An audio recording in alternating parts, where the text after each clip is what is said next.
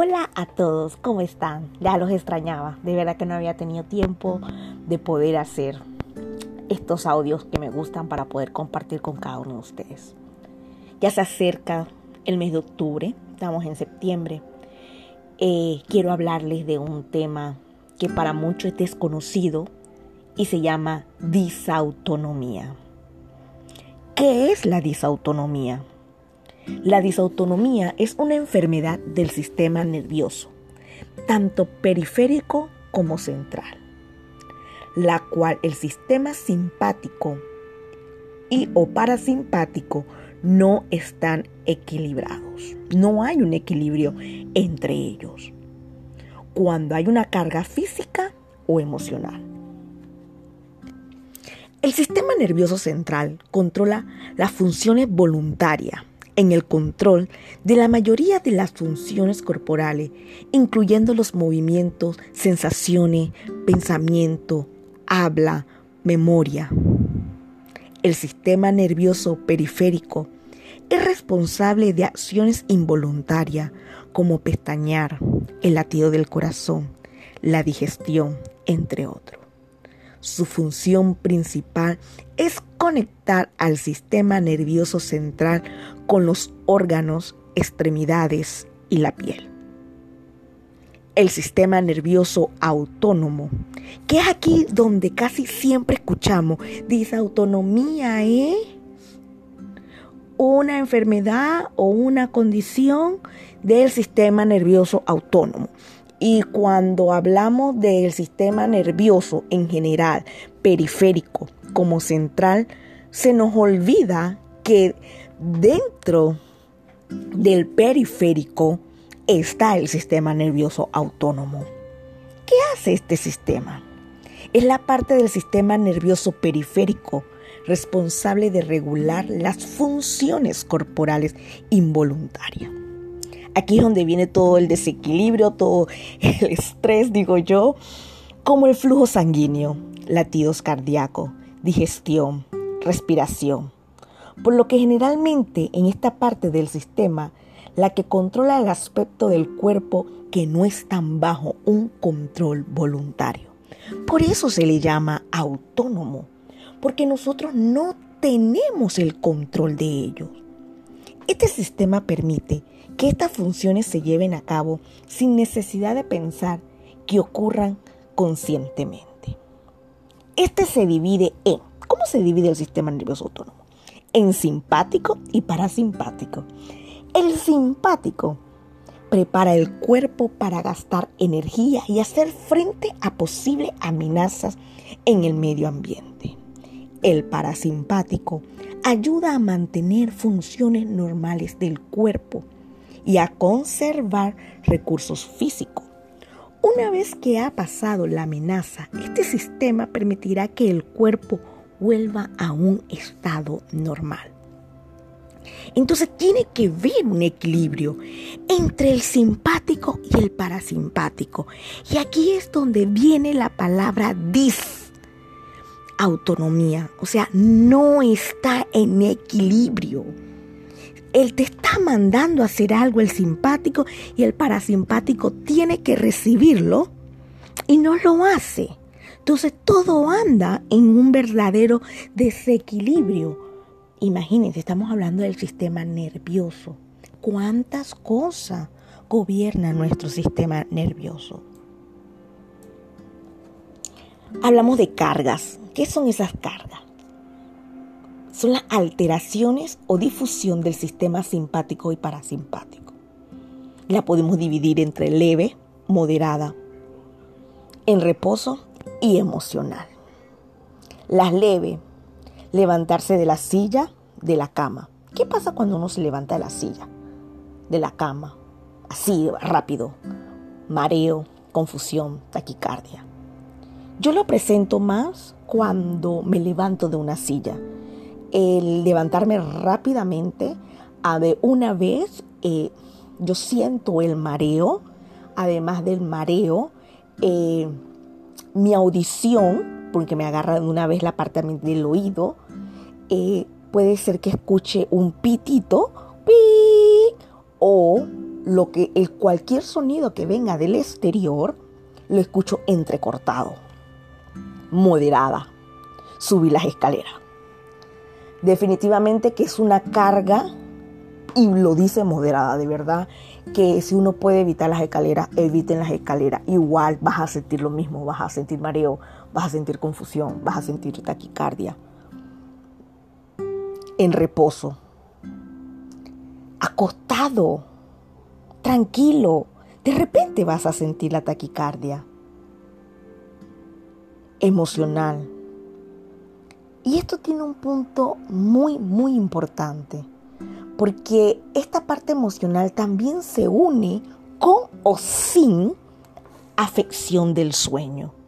No es lo mismo tener un cuadro de disautonomía que es orgánica, donde se puede cuantificar y cualificar genéticamente con un estrés emocional. Por eso que tenemos que tener mucho cuidado con el estrés, porque el estrés es un detonante fuerte de la disautonomía. En general, esto era algo que yo les quería compartir de qué es la disautonomía. Padezco de la disautonomía, la verdad que vengo luchando, por eso me desaparezco tanto.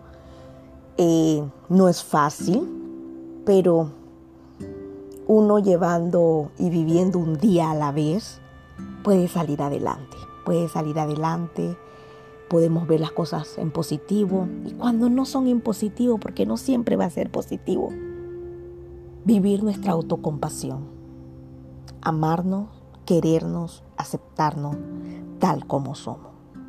Les voy a seguir este tema. A mí me gusta y la verdad que lo escribo, estoy educando, así que acompáñame.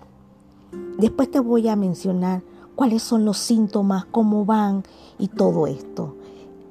Nos vemos en un siguiente audio.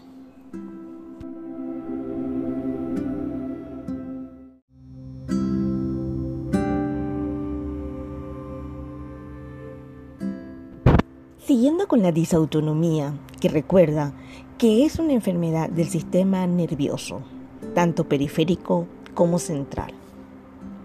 Siempre se me pregunta, pero ¿cuáles son los síntomas? ¿Qué siente?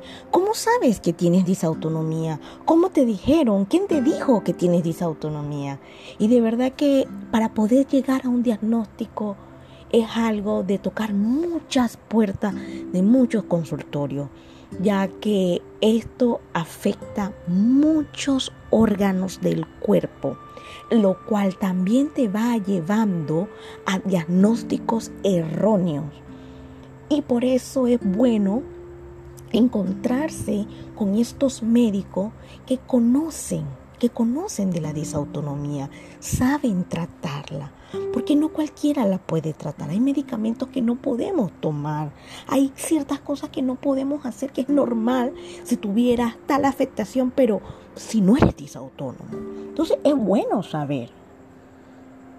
Un paciente con disautonomía va a presentar lentamente ojo seco, boca seca, tos seca, purito cutáneo, urticaria. Muchos van a tener disnea o sensación de falta de aire.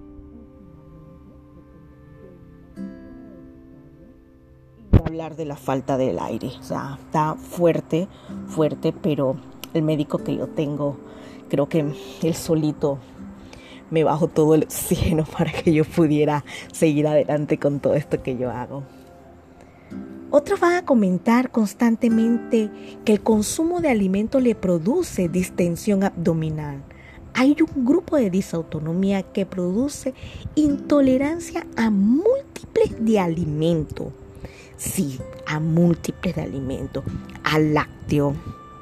También puede ser eh, la parte de las alergias. Um, la clase de comida que uno come. Por lo menos yo no sabía que yo era intolerante a la lactosa, ni por ahí sabía. Y sí, soy intolerante a la lactosa sin síntomas. Entonces, estas son cosas como que uno dice, oye, pero ¿cómo uno sabe todo esto? Tienes que encontrar un buen médico, tienes que encontrar alguien que conozca para que te pueda ayudar. Definitivamente cuando te, ya te mandan los medicamentos que son, tú te sientes diferente. Hay otros que son alérgicos, no hay tanto el punto, sino que son intolerantes al gluten. El disautónomo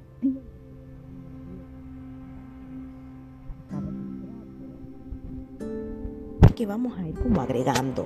También que sienten, sientes disuria. La disuria es la molestia al orinar, es ese ardor. También la urgencia misional. Tengo ganas de orinar, tengo que orinar ya. Sin embargo, voy a orinar y no me sale nada. Eso es una urgencia misional. La dispaureunia, que es el dolor al tener relaciones sexuales, sensación de peso vaginal o rectal, dolor a los varones en el testículo, habitualmente en el derecho, otros van a tener un temblor fino en mano. Yo presento ese temblor fino en mano.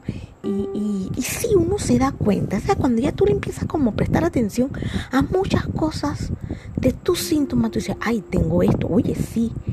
Pero es eso, es descubrirlo poco a poco. Dolor frecuente en las manos y en los pies. Otros también presentan lo que es el Parkinson Plus. ¿Qué es el Parkinson Plus? El Parkinson Plus es el enlentecimiento de los movimientos, cierta rigidez, dolor en el cuello, pasos cortos, bradisquicidia, pensamientos lentos. ¿Por qué? Dolor en las manos, dolor en la región cervical, contractura generalizada también se asocia a problemas viscerales, particularmente problemas inherentes a la vejiga. También podemos hacer referencia a otros síntomas asociados a la enfermedad. Falta de energía, bostezo, palidez, sensación de cosquilleo, malestar epigástrico, debilidad.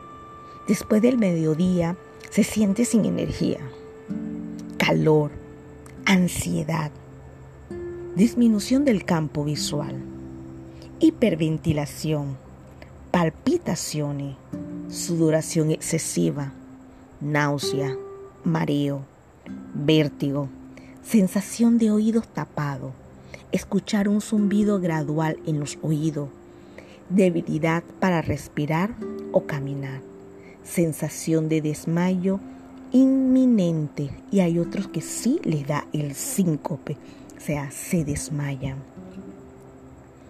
También podemos ver la relación de emoción y disautonomía. Y aquí mi sensei, el doctor Fasanela, nos explica qué es el tipo de paciente que se observa con distimia.